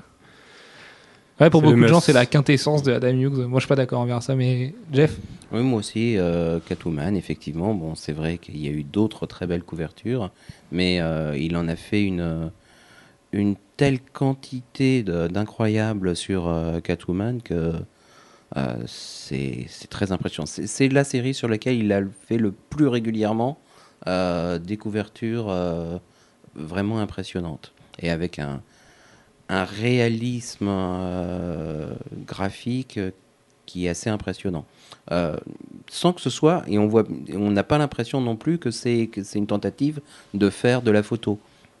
C'est vraiment du dessin, mais euh, ça, mais très très très proche de, de la réalité. Enfin, D'accord. d'une certaine réalité en tout cas. Ok. Max? Oui, donc c'est euh, c'est pour bondir ce que tu as, sur ce que tu avais dit, c'est Adam Hughes, c'est euh, c'est surtout euh, le fait que c'est un ensemble. Donc moi, ça va être aussi euh, Catwoman et, et Zatanna, parce que je l'ai dans la tête maintenant, forcément, j'arrive pas à me la ressortir. La preuve que c'est efficace. Et euh, c'est surtout euh, le fait que non seulement il dessine bien, mais le fait que la, couleur, les traits qui sont passés avec, et euh, souvent les espaces de blanc qui- qu'il arrive à, utiliser à la perfection sont, sont là pour, pour vraiment soulever l'ensemble et, et c'est juste magnifique. Quoi. C'est Adam Hughes, quoi. C'est beau Alors, ce que tu euh, dis. C'est vrai que c'est beau ce que tu dis, Max. Je suis désolé pour ma blague sur Black Cat tout à l'heure. hein. Je viens de me rendre compte à quel point c'était. On nul. s'excuse tous. Enfin, j'ai j'ai pas fait exprès en plus, mais euh, euh, toujours est-il que moi, ma couverture préférée d'Adam Hughes, alors il y en a deux, c'est la couverture de l'encyclopédie Wonder Woman parce qu'il est dans un, dans un tout autre registre, pardon. Euh, Il y a rien de très sexy là-dedans, il y a rien de, suggé- de position suggérée ou suggestive ou quoi qu'est-ce. Euh, on a juste une Wonder Woman qui s'apprête à mettre une patate au lecteur en fait, avec un beau ciel bleu en fond, des beaux yeux bleus, une belle, euh, crinière brune et je la trouve juste géniale. J'aurais bien aimé qu'elle soit avec son nouveau costume sur cette couverture, ça aurait été marrant là, c'est le costume classique. Et puis l'autre couverture, bon alors elle est très très très connue. Je sais pas dans quel numéro VO elle est parue, mais c'était pour le numéro VF, c'était un DC Big Book Infinite Crisis 2 ou le peut-être le premier, je sais plus. un- Le deux. dans- le 2, ouais, le 2 avec Power Girl allongée avec des, des avions qui passent derrière elle. la mini. Power Girl. euh, après le numéro, je sais plus. C'était c'était juste hallucinant cette couverture. euh. Mais, Mais Power Girl aussi. Ce que je te disais tout à l'heure. Ouais, mais pourtant moi je suis pas client de Power Girl, je la trouve vraiment hyper vulgaire. euh, voilà. Ah oui, c'est ce que j'allais dire. C'est et, et là, là, là, elle n'est pas vulgaire, donc c'est c'est vraiment marrant. D'ailleurs, l'histoire de la jeunesse de la poitrine de Power Girl est Et à mourir de rire. C'était un auteur, alors j'ai perdu son nom. En fait, il, il se plaignait que les éditeurs remarquaient pas son travail. Donc il s'est dit à chaque numéro, je vais grossir la poitrine de Power Girl jusqu'à ce qu'on s'en rende que c'est compte. son encreur qui a suggéré de faire ça. Ouais, c'est ça, son encreur qui lui a suggéré de faire ça. Et donc le mec a vraiment augmenté la poitrine de Power Girl, parce qu'au départ, Power Girl a pas du tout cette poitrine-là. En fait, c'est gros, mais sans être vraiment abusé. Et du coup, ils l'ont grossi, grossi, grossi. Et un jour, l'éditeur lui a dit Bah, qu'est-ce que tu fais là? Enfin, faut arrêter à un moment donné, euh, c'est- vraiment plus possible. Et ils se sont dit Bah voilà, vous avez remarqué que je grossis sa poitrine. Et puis il fait Ah oui, c'est vrai que ouais, y avait quelque chose et tout. Et le mec le mec l'avait grossi à chaque fois. Donc, et depuis, c'est resté. Donc voilà, la, jeunesse du, de l'histoire Power Girl. Propos de Power Girl, et pour en revenir à Turner, il me semble-t-il que c'est lui qui a dessiné il y a, il y a quelques années, du coup, une couverture pour un cross euh, JSA, JLA et. Ah, quoi la troisième série Alors là, j'en sais rien. Pas, pas, euh, pas, avec, pas de Geoff Jones au scénar, non? Non, Non? Mais Bon, alors là, enfin, c'était un, poster panoramique sur lequel on voit Power Girl qui a les seins plus gros que la tête.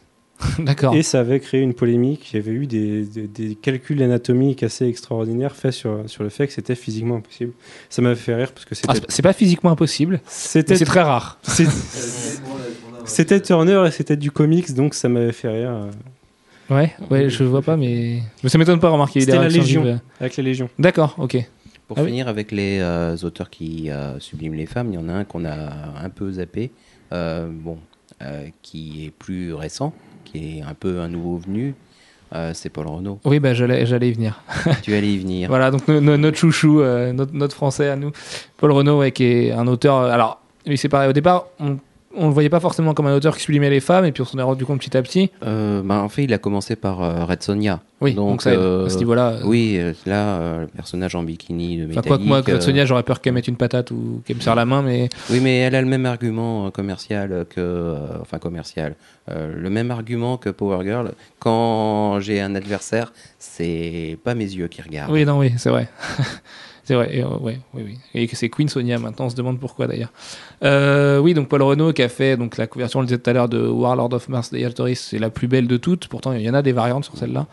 Euh, celle qui est arrivé chez, sur les X-Men il y a très peu de temps, sur Uncanny X-Men 535, si je dis pas de bêtises, aux côtés de Greg Land. Et en fait, il se paye juste le luxe d'enterrer Greg Land, c'est juste dix fois plus beau que lui. C'est le 534 Ou peut-être 534, ouais. Il nous avait filé les pages, c'était hyper gentil de sa part, euh, en exclu pour le site. Et vraiment, vraiment hallucinant, une Emma Frost là aussi. euh, Ouais. il est comme Dodson, il a compris le personnage et ça faisait plaisir avec Sébastien Shaw aussi, que t'es hyper viril. euh, Ça bouge bien, c'est séquentiel, c'est, ça se lit bien. C'est, enfin vraiment, Paul Renault. moi, je sais que dernièrement, là, c'est vraiment mon gros coup de cœur. Ça faisait un moment, ça fait vraiment longtemps que j'aime bien ce mec, mais le voir enfin arriver chez Marvel, ça fait du bien. Et il va pouvoir épauler Olivier Coipel et les autres, les autres Français de talent qui y sont déjà. D'ailleurs, en parlant de français, Gérald Parel prépare quelque chose en ce moment même là. Mais euh, toujours est-il que ça fait du, ça fait du bien de le voir, euh, de le voir là où il est quoi. Parce que surtout qu'il en avait marre de son contrat avec Dynamite lui, qui pareil le faisait bosser sur des licences un petit peu, euh, un petit peu abusées. Il avait réussi à obtenir de faire du creator own chez Dynamite euh, pour finir son contrat. Et là, il semble qu'il s'approche de la fin et chez Marvel. je sens qu'il nous prépare de- des choses assez hallucinantes. Et J'espère que les Américains sauront vraiment l'apprécier à sa juste valeur parce que, aux côtés de Greg Land et de Dodson, on va pas s'ennuyer sur les X-Men. Oui, parce que j'aime Greg Land. Alors, Alfro, euh, tiens, Alfro, parle-nous de Greg Land. On va finir sur Greg Land justement. Alors moi, ce qui m'énerve chez Greg Land, c'est euh, un euh, le problème euh, qu'on retrouve euh, tout le temps les mêmes postures, les mêmes visages, comme s'il dessinait tout le temps les mêmes personnages. Il change les costumes et les coiffures et puis et puis basta. Ils ont tous l'air de top modèle. son Wolverine, C'est très émail diamant, quoi. Voilà, c'est ça. C'est, euh, ça bright euh, partout, c'est, c'est magnifique, mais euh, ça m'énerve. Et euh, outre le, le côté euh, photoshopé, euh, qui bon, là c'est un problème de, de coloriste, mais euh, il y a aussi le, le gros gros problème de proportions anatomiques qui sont euh, souvent peu respectées. Et euh, il n'y a pas que le coloriste, puisqu'il y a clairement des, des, des, des panneaux qui sont pris sur des, sur des photos. Mm. J'ai reconnu des acteurs dans des planches, mais c'est énorme. Tu mets, tu mets la photo de l'acteur à côté, de la, à côté de, de la planche et, et tu vois que c'est la même.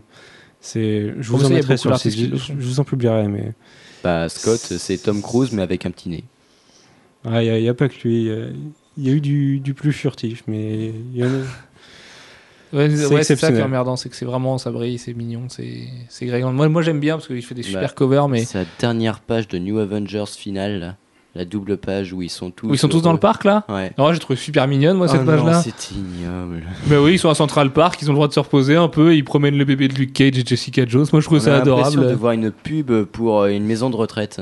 Ouais, ouais, ouais, ça, ça faisait un peu troisième âge ouais, qui se balade, mais, euh, mais ça faisait du bien en même temps de les voir comme ça. Enfin, ouais, non, de toute façon, t'as pas aimé ce numéro. euh, C'était Angoulême, je me souviens que tu l'as lu, t'as t'as trouvé ça nul. Je l'avais dit tout à l'heure et je le répète, ne lisez pas Uncanny X-Men Sisterhood si vous le pouvez. Ouais, voilà, euh, Sisterhood qui fait partie des, des, des coups de gueule de Manu récents sur X-Men. Euh, c'est vrai que c'est pas foufou, mais. Et un dernier petit mot, peut-être pour clore le sujet, quand même, sur euh, Manara, bon, qui n'est pas un auteur de comics, mais je, je le place hein, quand même, euh, j'insiste. euh, bon, il, a, il, a, il a fait un truc sur les euh, X-Men ou les, plutôt les X-Women avec Claremont il n'y a pas si longtemps que ça. Jeune fille en fuite. Jeune fille en fuite, exactement. Bon, euh, le scénario, on a déjà vu Claremont faire, faire clairement mieux. Pardon. Oh, elle est nulle celle-là. Oh là là, celle-là, elle est nulle. je la garde quand même. Et euh, en revanche, bon, euh, les, les X-Women ont gardé toute leur dignité. C'est euh, très érotique, très suggéré. Et comme l'a dit Alfro, euh, par contre, c'est extrêmement misogyne. Je vous préviens.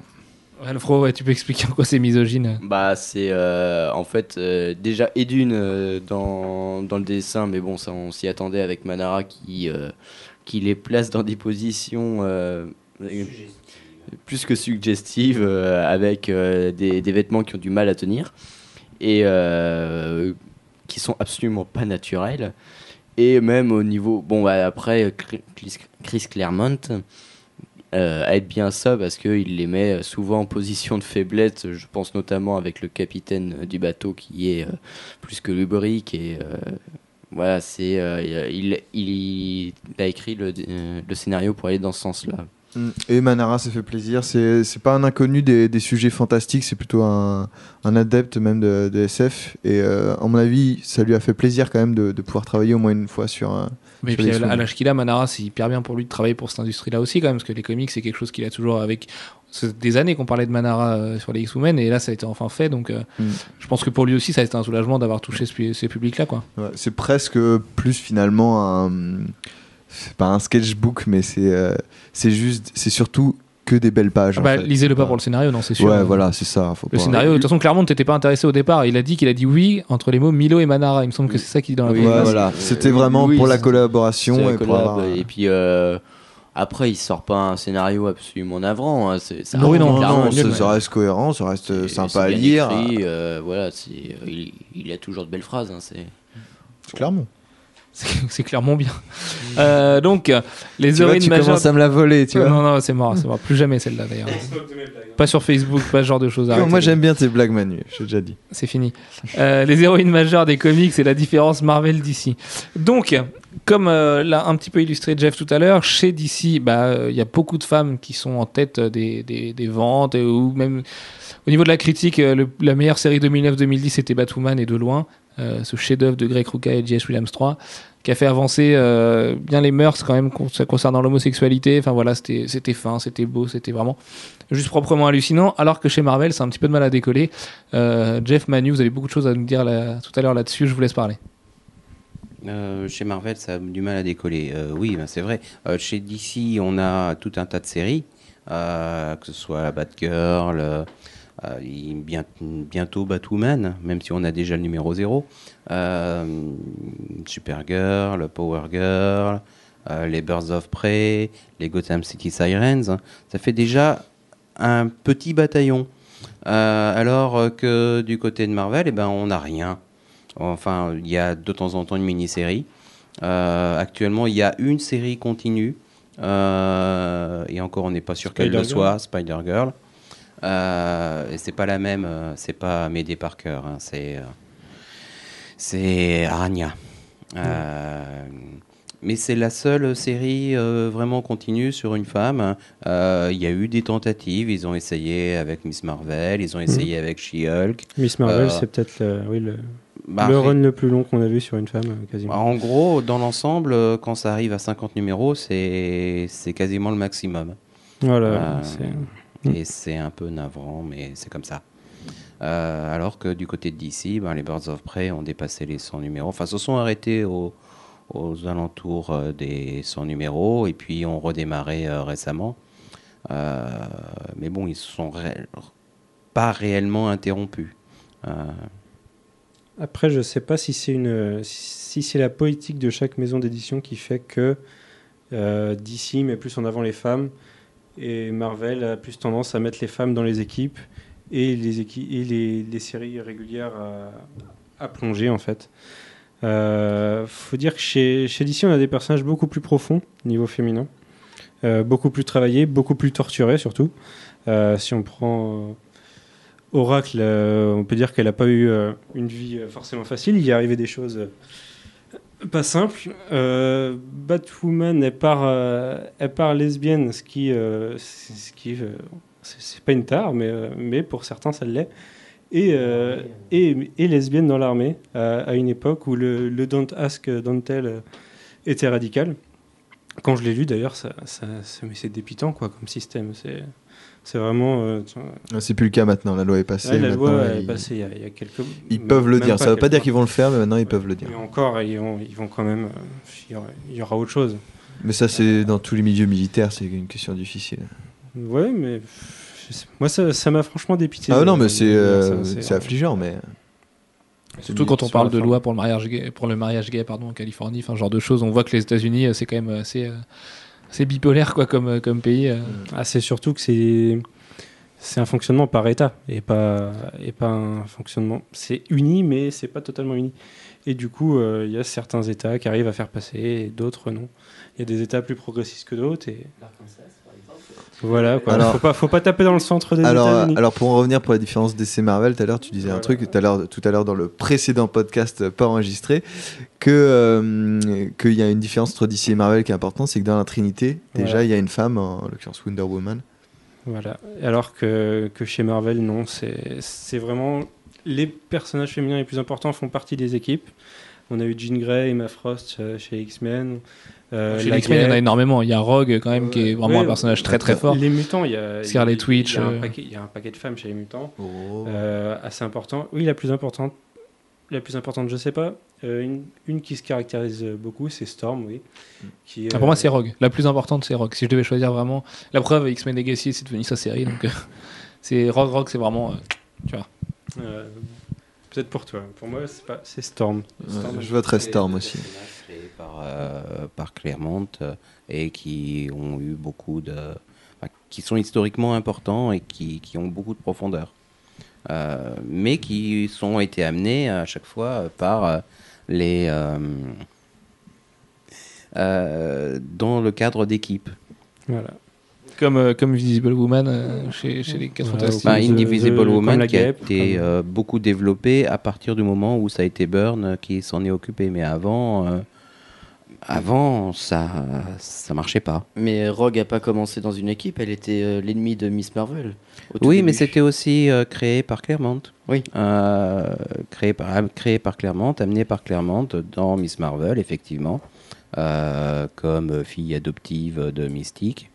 Euh, et ensuite intégrée aux X-Men parce que euh, bah, elle avait besoin de l'aide du professeur Xavier pour contrôler ses pouvoirs. On, a, on a quand même une, une exception, c'est Spider-Woman, euh, qui a priori marche euh, elle-même toute seule. Donc Bendis et Malayev ont pondu euh, quand même 7 excellents épisodes sur sa série. Alors, ça a pas- Cet ex- Le dessin. est Mais très bien. Bendis Malayev, c'est toujours excellent. C'est comme Non, ça. le, c'est- le scénario. C'est préétabli si tu veux. Quand on, quand on révolutionne Daredevil, on est, on est des dieux. Ouais, Mais, mais euh, non, sur Spider-Woman, quand même, c'était. Ouais, non, bah, c'était voilà, Abigail Brand, le soir, tout ça. euh, j'ai j'ai chassé les Skrulls. euh, c'est- pas passionnant. C'était dans l'air du temps, mais Mais la, la série en elle-même était que, belle. Et, euh, sans doute, c'est quelque chose qui aurait dû être développé et euh, qui n'a pas été conçu pour être un truc en C'est une sept série qui aurait dû avoir du temps. Et euh, elle l'a pas eu le temps. Oui, parce que voilà, mais les lecteurs Marvel lui ont pas laissé la chance. euh, ça- les ventes étaient pitoyables et puis les critiques l'ont un petit peu massacré dès le Puis départ. elle a été repoussée euh, un nombre incalculable de fois aussi. Je crois aussi qu'elle aurait demandé énormément de boulot à Mailiev dans la mesure où ils faisaient aussi un, un webcomic en parallèle, euh, enfin avec une adaptation en, Le motion En en comics. motion, motion- en motion Ça, comics. Et euh, ce qui lui faisait, euh, pour le même, euh, pour un épisode normal, il y passait trois fois plus de temps que Mm. euh, quand si c'était pas quatre fois plus euh, que, que d'habitude. Donc euh, ça les a usés aussi tous les deux, et surtout Malayev. Bah, Tu disais ils auraient pas dû. euh, la preuve, ils ont arrêté. hein, donc, euh, Mais la série, en fait, la série a, a suscité euh, beaucoup d'attentes. Et du coup, Marvel, par rapport à cette attente, je pense s'attendait à un meilleur résultat. Et derrière, euh, ça, traînait, ça a peut-être perdu des lecteurs. Où il y avait qu'un cœur, il y a cœur de fan et ça n'a pas été rentable. C'est là le problème de la rentabilité d'une société commerciale qui fait que des séries qui devraient continuer ne le font pas. Et pourtant, Quesada est quand même adepte de soutenir les séries qui fonctionnent pas. Et c'est vrai que. Bon, alors du coup, c'est pour le meilleur parce qu'ils sont partis révolutionner Moon Knight après Daredevil, mais euh, c'est- vrai que ça aurait pu être. euh, être- Après, il y, a des- il y a des séries, tu peux pas les arrêter. Tu peux pas arrêter Spider-Man, tu peux pas arrêter. Non, évidemment, mais bon, là, on n'est pas, on n'est pas du tout sur le même genre de personnage. bah, elle, tu peux l'arrêter. Et voilà, c'est. Mais justement, ce que je disais, c'est que Quesada aime bien quand même essayer une énième fois de relancer le machin et tout. Et là, apparemment, il a abandonné tout de suite, quoi. Donc, euh, Peut-être plus tard. Bah, Peut-être aussi que euh, Malayev était fatigué, euh, que Bendis et Malayev euh, avaient envie de faire Scarlett. oui, il y a de ça aussi parce qu'ils ont euh, Scarlett dans les pages de Spider-Man très tôt. Et je pense, oui, qu'ils avaient envie de passer à autre chose de toute façon. Ils euh. avaient envie de faire autre chose. euh, tout Puis le simplement. projet le- les tenait depuis un an et demi, donc il devait être usé déjà de pas voir le- la chose sortir. euh, ça devrait être. euh. Il fait combien de trucs en même temps, Bendis? Énormément. Bon, c'est c'est pas Bendis le problème, c'était Malayev plutôt. Bendis est capable d'en écrire euh, 5-6 par mois sans problème. Malayev est plutôt très lent. Donc, euh, mais quand on voit le résultat, on comprend pourquoi. On va passer au dernier thème, au dernier, à la dernière question, presque la dernière question de, de ce podcast. Les comics, un éternel média macho. Donc, beaucoup de choses à en dire. Euh, tout à l'heure, j'ai oublié de parler des Bichoujo. C'est cette magnifique collection de Kotobukiya qui est un vrai plaisir coupable parce que pour le coup, c'est très très macho. Alors, ça met les héroïnes euh, très à leur avantage avec des formes incroyables, ce genre de choses. Donc, on avait fait un petit dossier là-dessus, il me semble, il y a 3-4 mois. Non, 3 mois, 3 mois, 2 mois, 3 mois. C'est en décembre, fin décembre, il me semble. Et voilà, les, la collection Bichoujo. Alors, certes, c'est macho, mais voilà. Allez au moins jeter un œil sur le site officiel de Kotobukiya, vous allez vous régaler. Du coup, Manu, je t'en prie, est-ce que tu peux, toi, commencer à répondre à la question les comics sont-ils un milieu de macho? T'as pas parlé de Empowered Si, si, bah vas-y, je t'en prie. Parle de Empowered. D'accord. Donc, les comics. euh, Tout à l'heure, on a conclu que c'était macho. Est-ce qu'on peut commencer par la conclusion? Donc, c'est, oui, éventuellement macho parce que c'est pour les hommes. C'est fait pour les hommes. Et euh, tu nous prenais euh, l'exemple de Empowered pour notre ami Pico. Empowered, c'est une série qui a été créée à partir de, de strips assez plus ou moins réguliers. D'Adam de Warren. commandes qui étaient faites euh, à Adam Voilà. Warren, euh, de. euh, oui, les fans de- lui commandaient des, des héroïnes très sexy et ce genre de choses parce qu'il savait très bien faire. euh, attachées, de préférence. Ouais. Euh, Et- et, et très dénudé également. Euh, et c'est parti de là. Il a commencé à faire un, un personnage euh, qui était régulièrement attaché. euh, En fait, Et- c'est c'est une super-héroïne qui, euh, qui a des pouvoirs grâce à un costume, qui a la fâcheuse particularité de se casser très facilement. Et du coup, elle perd ses costume. Elle a fait ressembler au Witchblade des années 90 Et- avec seulement un petit string et un tout petit, un tout petit top et, et du coup elle quand- perd ses quand pouvoirs. le costume euh, est abîmé, ben, elle perd ses pouvoirs aussi. Voilà. Donc euh, après, elle se retrouve très. Et Très après, on part dans le impuissante. Bondage. Et puis en fait, euh, du coup, Empowered, euh, ce qu'on voulait en dire, donc ce que, ce que Pico voulait dire, c'est que ça, ça joue un petit peu les faux semblants dans le sens où ça nous présente a priori une héroïne, euh, voilà, euh, la, la femme objet alpha, et euh, ça part complètement à l'inverse de ça, puisqu'elle se détache de ces liens-là, et qu'en fait, on voit une femme libérée, on la voit faire l'amour avec son copain, et ce genre de choses. Enfin, vraiment, il n'y a, il y a pas de tabou dans Empowered. Euh, alors, c'est pas toujours génial, hein. je, enfin, je sais pas ce que vous en pensez, mais moi, je sais qu'il y a des fois où je me suis un Je petit peu ennuyé dans je Empowered. sympa, mais- Et euh, Après, mais- le style pour des lecteurs de comics, euh, choque Ouais, ça un se peu. rapproche peut-être plus du manga. C'est un peu comme Scott Ah, en fait, Pilgrim, en fait. l'anatomie est très euh, comics, Ouais, alors euh, que le visage est manga. Et puis Adam Warren est un artiste de comics au départ, donc ça se sent quand même, mais avec le format de la chose, fait que c'est presque un format manga, c'est un Ah petit bah, peu plus grand, un petit peu plus large. euh, voilà, oui. Et oui, on sentait, très, on sentait beaucoup au début les, les histoires très courtes euh, basées sur le fait qu'elle se fait attacher constamment. Voilà, au début c'était c'était vraiment ça, euh, et puis après ça, ça a su les, évoluer. les et- histoires se sont développées ensuite. euh, mais, euh, Pour devenir une très bonne série euh, maintenant, et il y a le tome 4 qui vient de sortir chez Milady, il me semble, euh, ce mois-ci.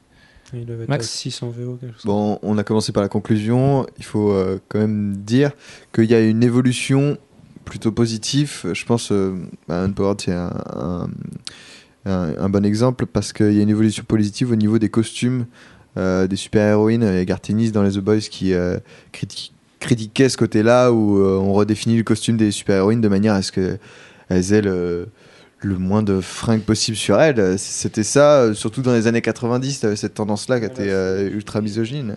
Disons qu'on voilà. revient depuis les années 90. Avant, Voilà. on n'était peut-être pas dans cette tendance. euh, Mais, euh, mais là, on revient, je pense à Batwoman J.H. William euh, 3, où on a un costume qui est, qui est pas sexy. Batwoman, elle a la classe, elle est, elle est féminine, moi je trouve quand même. elle perd pas sa féminité pour autant, mais elle a un costume qui est plus sobre. elle Et qui est l'avantage 20 des fois- trousses. Elle a l'avantage d'être rousse, c'est une perruque. je C'est une perruque, mais Euh, elle est rousse quand même en. Ah, elle est rousse quand même, oui. Mais c'est euh, c'est- une, une évolution positive dans le sens où ils essaient de moins en moins de, de faire des costumes vraiment de, de, de prostituées un peu hein, quand même.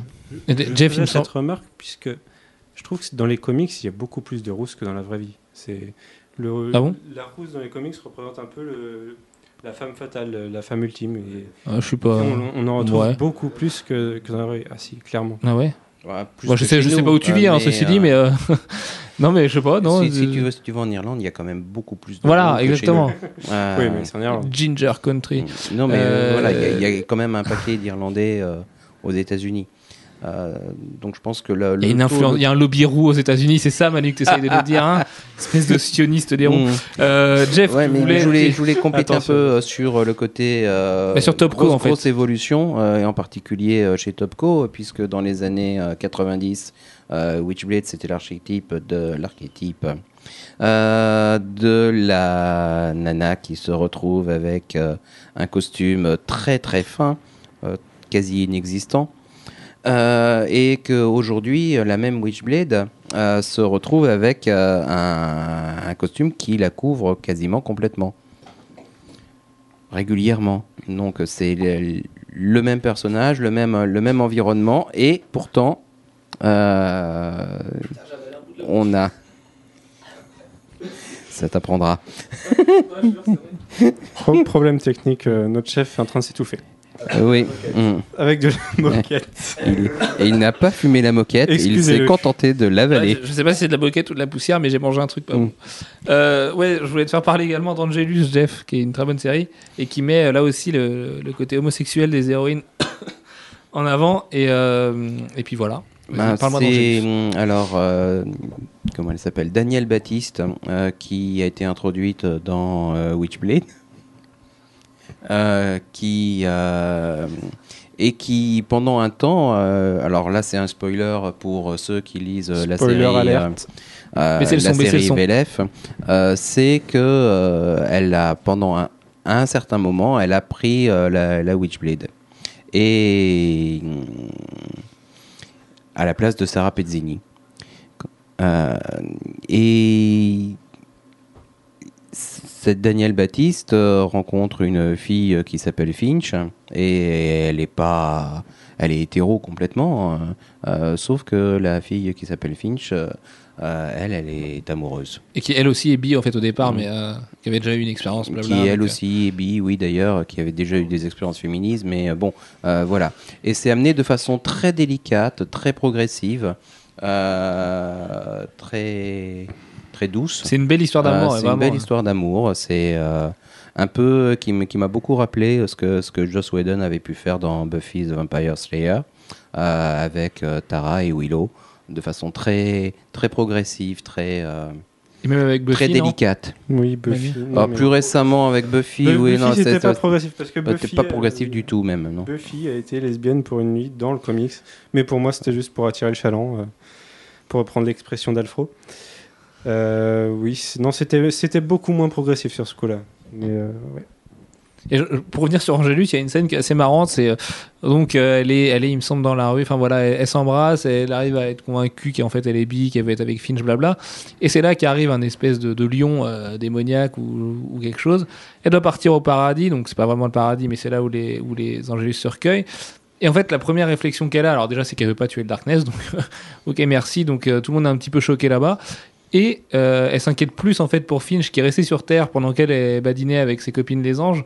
Euh, et du coup, le fait que Finch allait lui faire la gueule en rentrant. Donc pour quelqu'un qui est quand même l'autre de l'Angélus, c'est assez, euh, assez cocasse de privilégier voilà, sa relation avec Finch qu'elle connaît pas depuis très longtemps, plutôt que, euh, que rester euh, à parler de destruction du Darkness et de sauver le monde euh, tous les 36 du mois. Quoi. Oui, parce que ce qu'on a oublié de vous dire, c'est que après avoir été l'hôte de la Witchblade, elle est devenue l'hôte d'Angelus.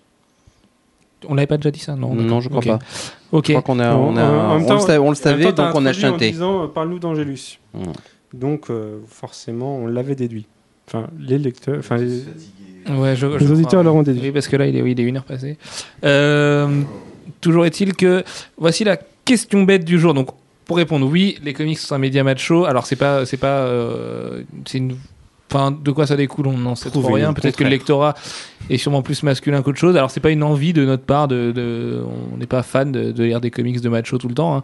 On aime aussi lire quand il y a des belles réflexions comme avec Batwoman. Et on espère Mais que je- la série ouais, régulière je- Batwoman. Je pense euh, qu'on peut, il peut y avoir des comics euh, non Ah oui, ah oui, évidemment, juste neutres. Ouais, beaucoup de comics, euh, beaucoup de comics se sont même pas euh, qui engagés sur, sur ce point de vue. Mais bon, c'est vrai que globalement, l'image de la femme qui est dégagée, euh, rien que le cover Run Adam Hughes, c'est souvent, tu vois. bons. Pour parler de l'image de la femme, un, comics intéressant, c'est The Last Man. Y Oui, bah oui, oui, on n'a pas parlé. Oui, c'est vrai. Oh là là, quelle c'est- boulette. c'est- quand même super intéressant pour l'image de la femme. Donc on, on résume le les pitch vite fait. C'est que tous les hommes, donc les, les mâles, euh, meurent, sauf un, Sauf un. Sauf, Yorick. sauf deux. Il y a son sein. Oui, mais euh, attention, pas de spoiler et compagnie. Bah, Euh, ils sont ensemble et- non, mais Sperluté a une vraie, un vrai- une vraie importance là-dessus, donc euh, ce serait dommage de spoiler quoi que ce soit. Et donc il reste que les rien femmes. spoilé. Hein. Et ce qu'on découvre. Et, et oui, il est là dès le début, mais il a une importance avec son statut de mâle en fait. Mmh, ouais, mais Après. ça- j'avais pas spoilé juste là. Ouais, voilà, à force d'en parler, je vais le spoiler. Arrêtez un petit peu là. hein. Toujours est-il que donc euh, nous les hommes, on savoure ces dix tomes en voyant que les femmes, en fait, entre elles, bah, pour elles, c'est impossible de gouverner. Donc c'est un petit peu jubilatoire pour nous de voir ça, de voir que Brian, que Brian Non, Kevogan. a- Non, c'est surtout, dépeint un monde où les femmes ne s'en sortent divisent. Il y a- Il y a un côté Amazon, il y a un côté. euh, Il y en a qui arrivent, il y en a qui arrivent à se diriger. Il y, a- il y en a qui deviennent complètement extrémistes. C'est, enfin, on va pas spoiler les 10 tomes. il y a- Ils sont assez exceptionnels les 10 tomes. Moi, j'ai lu ça comme euh, le. Il y avait du second degré hein, dans ce que je disais, hein, de- du fait que les femmes euh, ne pouvaient pas se gouverner, tout ça. hein. J'ai pas lu ça euh, comme quelqu'un d'hyper binaire. Ah bah non, il y a que des gonzesses, ça, ça marche Ouais, plus. euh, ouais, non, non. Il aime pas la femme, lui. Non, non, mais moi j'ai plutôt lu ça comme euh, bah, le problème, dès, que les hommes disparaissent, il y a un déséquilibre en fait. C'est. euh, Parce qu'on a besoin des femmes. on a besoin des femmes et les femmes ont besoin de nous. On a plus besoin des femmes que les femmes. Enfin, elles ont besoin de nous, mais pas de toi. Mais Non, euh, mais- Essaye de se rattraper là. on essaie de pas leur dire, mais bref. Donc oui, les comics sont machos. On reste là-dessus Ça vous va Alors, la question... La question... là là là là là. Bah, je sais pas, vous réagissez pas, moi, les gars. euh, Ça nous va pas. Ça nous va pas, mais c'est comme ça, et puis c'est tout. On, on- on va terminer sur la question bête du jour, fatigué qu'on est. Euh, quel héros verriez-vous bien en femme et vice-versa? Alors, Alfro, je t'en prie, toi qui baille. euh, donc euh, le, le héros que je verrais bien en femme, c'est Thor, parce que euh, je pense que euh, Thor en femme. euh, Thorette. Thorette. Ah ouais, mais là ça me fait penser à Michel Thor et c'est ignoble. Oh là là là là. Développe, développe. Non, donc. donc, euh, je pensais à Thor en femme parce que euh, je pense que le souffle épique gagnerait énormément à ce qu'il soit euh, une femme. Et, euh, et pour ce qui est du contraire, bah, en fait, je n'ai absolument aucune idée. Manu? Alors moi, je pencherais pour Superman, que je pas forcément que j'aimerais voir en femme, mais que j'aimerais voir si on pourrait le faire en femme, puisque Superman c'est un, peu- le- symbole, le héros absolu de l'Amérique, euh, un symbole pour tous. Et euh, ma question, ce serait de voir est-ce que on pourrait faire la même chose avec une femme? Et euh, pour l'inverse. euh, comme je l'avais dit tout à l'heure, pour moi, la plupart des personnages féminins de comics, euh, malheureusement, sont des pendants euh, féminins d'un personnage masculin existant déjà. Donc c'est assez dur de- d'en transposer un en, en homme. Mais pour le fun, j'aimerais bien voir euh, ce que donnerait, à quoi ressemblerait Power Girl en homme. Voilà. Jeff? Ouais. Euh, ben, moi, malheureusement, j'ai pas vraiment d'idée à ce sujet parce que le, euh, les personnages auxquels j'ai pensé, ça a déjà été fait. Euh, The Question, euh, ben, c'était un homme, c'est une femme. Euh, Il y en a un autre. euh, enfin voilà, tous Robin, Robin, ça a déjà été fait. Euh, Par Frank Miller. Par Frank Miller euh, dans The Dark Knight Returns. Euh, non, la, la- la plupart, la, la plupart ont une Bad Band, Bad Girl, euh, voilà, tous les personnages auxquels je pense euh, ont leur pendant féminin. Et euh, ça me permet pas de. Et puis dans l'autre sens, ça me, ça me vient pas, vraiment. Bah, si ça vient pas dans l'autre sens, ça va être à Max alors. Max, je t'en prie. Voilà, c'est c'est plus C'est de possible. plus en plus dur de terminer cette émission correctement. Alors, euh, moi, en- j'aurais bien vu, euh, pour changer un peu des, des filles super bien foutues qu'on peut trouver euh, dans les comics, j'aurais bien vu une Wolverine en, en femme, euh, une poilue et une un peu. Il a dit Wolverine. Oui, Wolverine, Wolverine en femme, une un peu poilue et un peu, un peu masculine. Je suis sûr que ça changerait un peu et ça apporterait peut-être de nouveaux fantasmes à- au- au- Alfro. comics. Donc, euh, comme, la prof, comme la prof de sport. comme, Stop. Comme la Ça prof devient- de- ça devient- Et, et attends, et j'aurais bien vu Colossus, mais on m'a dit que ça a été déjà quasiment fait. Non, avec Jocast, mais non, non, c'est pas du ça n'a rien à voir. Non, c'est Non, juste pour le côté pratique que c'est pas simple avec Colossus en femme, mais pour le, pour le Wolverine en femme, il y a un petit peu de ça dans la- avec la prof de sport de Glee. Euh, voilà. Alors moi, je, Alfo je qui est ne comme moi, qui est que très des gay friendly, séries, euh, et euh, regarde je Glee aussi. euh, non. Mais re- regarde Glee, c'est super bien. C'est beaucoup moins niais que ce, que, que ce que ça paraît. Enfin, Ouais, parce que ça paraît vraiment quand même bien niais. Ouais, ouais, non, mais, mais c'est vraiment bien. Enfin, toi qui aimes Community, euh, regardez Community, toi tu, tu aimeras bien. Euh, et pour moi, pour finir, parce que là il est temps que ça se termine, euh, Vraiment, la ouais. femme que je verrais bien en mec, c'est Storm, parce que j'aime bien son côté régente du Wakanda, tout ça, ou Wakanda, je sais pas. Euh, J'avais demandé à Alfro, mais vu la tête qu'il Alors, fait. on avait dit que tout à l'heure, c'était euh, un peu Thor finalement le, le penchant. Ouais, ouais, Et mais moi, en fait, moi en je fait- pense que transformer euh, Storm en homme, ça enlèverait le, le, côté, euh, le côté génial du caractère de Storm. C'est justement le fait qu'elle ait un caractère bien trempé. C'est mais, ah, c'est agréable parce elle que est c'est pas, une elle est pas binaire non plus, Storm. Elle est pas. euh, je suis, je suis une méchante. Arrêtez, Voilà, s'il vous plaît. se- C'est parti en baston. Là, c'est fini. Euh, et puis bon, bref. Et le mec que je verrais bien en femme, c'est Cyclope, avec son côté, son côté un petit peu pleurnichard. Et puis j'aimerais bien voir le leader des X-Men être une femme. Voilà, alors certes, il y a Emma Frost, blablabla. Mais euh, voilà, ça me, ça me ferait plaisir de voir le vrai leader des X-Men en femme et une femme Storm qui lance a des été lasers. euh, le leader des X-Men dans les années 80. Le, euh, le vrai leader, je parle. Le- tu vois, le leader à long terme, sur des années, des années, des années. Celui à qui Xavier fait confiance depuis le début et qu'il a recruté Cyclope pour être le leader. Cyclope en femme. Voilà, voilà. C'est tout pour cette fois. Ça va faire quand même euh, oh bah, 6 heures qu'on y est pour une heure de podcast. Donc on vous dit à la semaine prochaine. On vous souhaite de bien vous porter. Et voilà, à la semaine prochaine. Ciao, ciao. Salut, bye bye. revoir. Bye bye.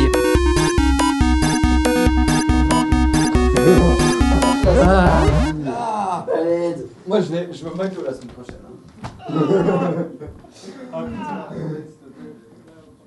Ça devenait chaud là.